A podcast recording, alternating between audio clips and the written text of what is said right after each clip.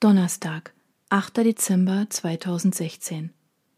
Schweißgebadet wälze ich mich in meinem Bett hin und her. Erst träume ich von Ethan, wie er alles zerstört. Dann ändert sich schlagartig mein Traum und ich sehe Finn. Finn, wie er einen kleinen Jungen vor einem rasenden Autofahrer rettet. Finn, wie er unter dem Auto liegt und dieses Arschloch, das rücksichtslos weiterfährt. Dann sehe ich Blut, überall Blut, Finns Blut. Die Szene wandelt sich und ich bin zu Hause in unserer Wohnung. Es klingelt und zwei Polizisten stehen vor der Tür. Sie bitten mich, mich zu setzen, aber ich will nicht, ich kann nicht.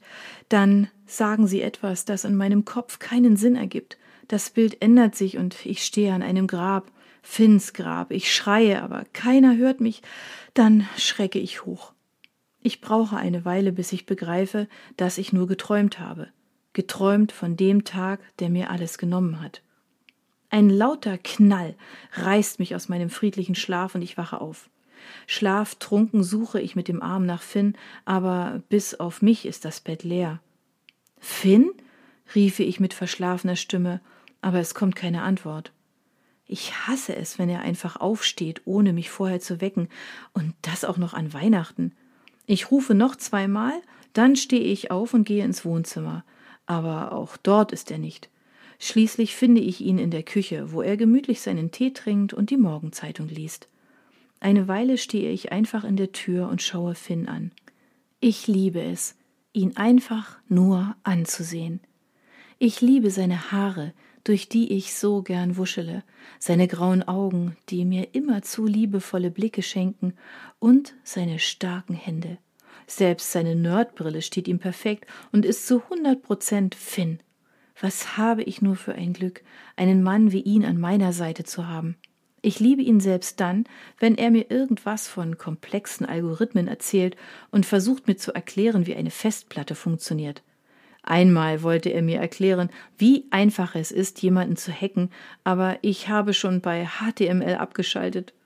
Im Gegensatz zu Finn konnte ich mit Computern noch nie viel anfangen. Außer für Google, Netflix und E-Mails benutze ich kaum meinen Laptop. Selbst an dem gibt es laut Finn unzählige technische Details, die nicht fortschrittlich genug für die heutige Zeit sind. Und auch wenn ich meistens kein Wort von seinem Informatikkram verstehe, liebe ich es, ihm dabei zuzuhören, wie er von seiner größten Leidenschaft spricht. Es gibt selten Momente wie diesen, in denen er einfach nur dasitzt und so etwas Alltägliches wie Zeitung lesen macht. Deshalb genieße ich diesen Moment umso mehr. Warum bist du schon aufgestanden? frage ich, weil mir aufgefallen ist, dass er schon komplett angezogen am Küchentisch sitzt. Oh, guten Morgen, Caitlin. Wie ich es liebe, wenn er meinen Namen ausspricht. Eigentlich nennen mich alle Kate, aber Finn ist der Ansicht, es wäre eine Schande, meinen schönen Namen nicht auszusprechen. Ganz wie Dad. Er spricht mich auch meist mit meinem vollen Namen an. Hastig legt er die Zeitung beiseite, trinkt seinen Kaffee in einem Zug leer und gibt mir dann einen traumhaft schönen Kuss. Wow, so einen guten Morgenkuss hast du mir aber schon lange nicht mehr gegeben. Frech grinse ich ihn an. Das kannst du gern jeden Morgen so machen, sage ich mit einem Augenzwinkern und ziehe ihn noch einmal an mich heran. Aber nach ein paar Sekunden drückt er sich sanft von mir weg.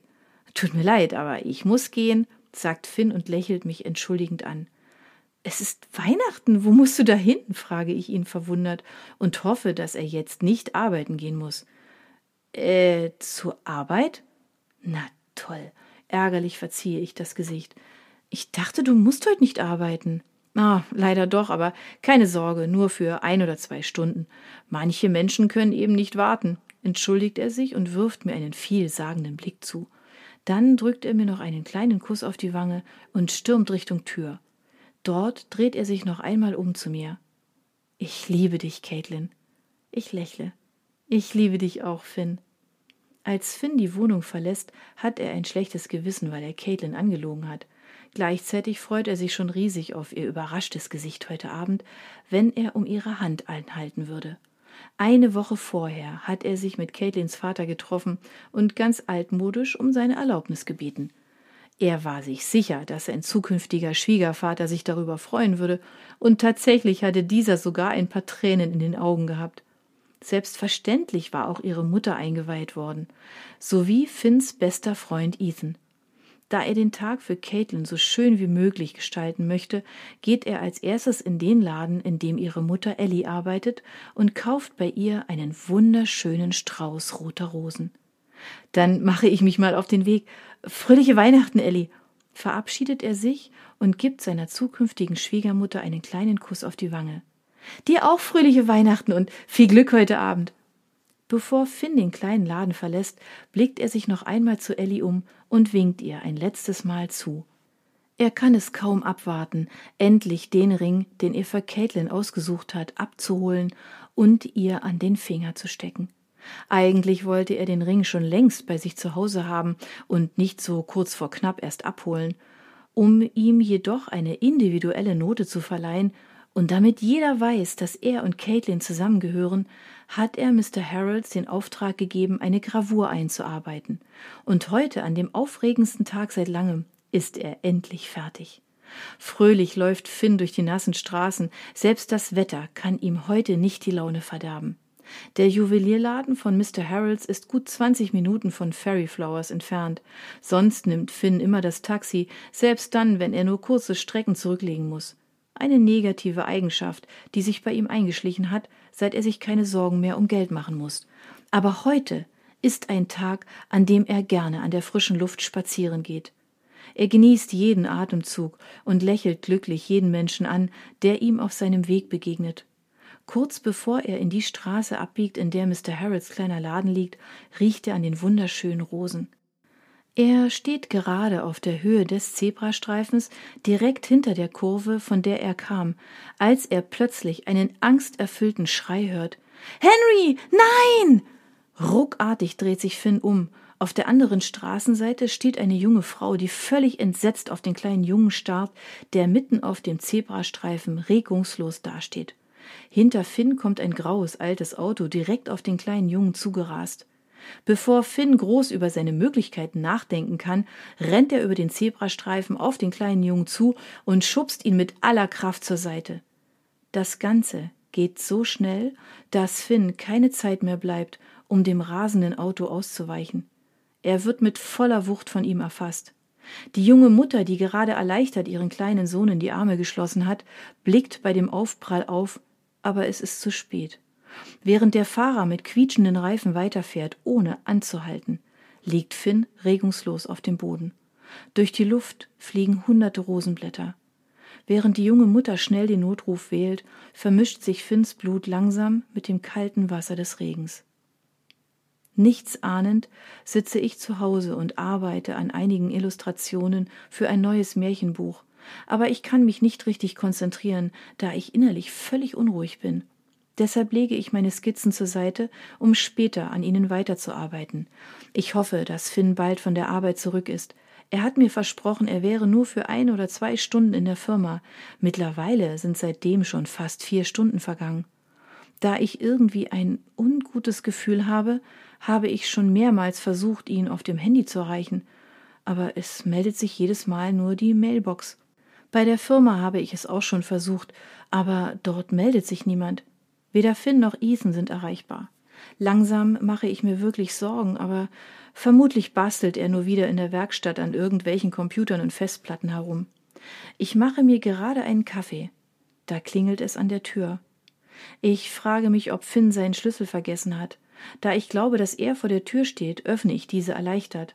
Aber mir gegenüber steht nicht Finn. Geschockt und noch beunruhigter als zuvor blicke ich fragend in die Gesichter der beiden Polizisten, die in der Tür stehen. Hallo, äh, sind Sie Miss Park? fragt der größere der beiden. Ich berühre die Halskette, die ich von Finn geschenkt bekommen habe, wie ich es immer tue, wenn ich nervös bin und Angst habe. Ja? Mir kommt meine eigene Stimme fremd vor, so zittert sie, als ich dem Polizisten antworte. Hallo, Miss Park. Ich bin Officer Davis und das ist Officer Wilson. Dürfen wir reinkommen? Dieses Mal hat der kleinere Polizist gefragt. Ja, sage ich verunsichert und gehe mit den beiden ins Wohnzimmer. Die Polizisten nehmen auf der Couch Platz, während ich mich in den Sessel ihnen gegenübersetze. Stimmt etwas nicht? Ist, ist etwas mit Finn? Er sollte schon seit zwei Stunden wieder hier sein. Bevor ich anfange zu weinen, reiße ich mich zusammen und warte nervös auf die Antwort der Polizisten. Mr. Noble hatte vor etwa einer Stunde einen Unfall, erklärt Officer Wilson. Officer Davis wirft mir einen mitfühlenden Blick zu und versucht sich an einem Lächeln. Da er noch sehr jung aussieht und ihm sein Lächeln ganz und gar nicht gelingt, kommt mir der Gedanke, dass er solche Gespräche wohl noch nicht allzu oft geführt hat. Geschockt schlage ich mir die Hand vor den Mund und erste Tränen fließen mir über das entsetzte Gesicht. Aber, aber es geht ihm doch gut, oder? Jetzt richtet sich der Blick des jungen Polizisten auf den Boden. Es tut mir sehr leid, Miss Park. Mr. Noble hat den Unfall leider nicht überlebt. Mein herzliches Beileid.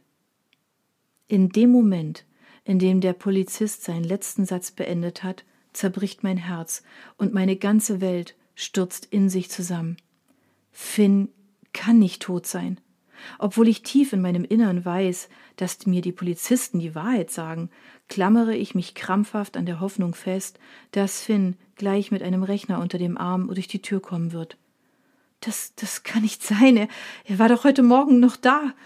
Jetzt kommen die Tränen schneller, als ich blinzeln kann. Es ist mir egal, was die Polizisten von mir denken. Mir ist jetzt alles egal.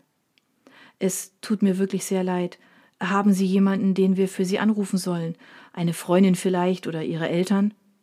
Ich antworte nicht, ich nehme die beiden nicht einmal mehr wahr. Ich kann nicht glauben, dass Finn tot sein soll, dass er für immer weg ist und ich ihn nie wiedersehen kann. Das Ganze kommt mir vor wie ein grauenhafter Albtraum.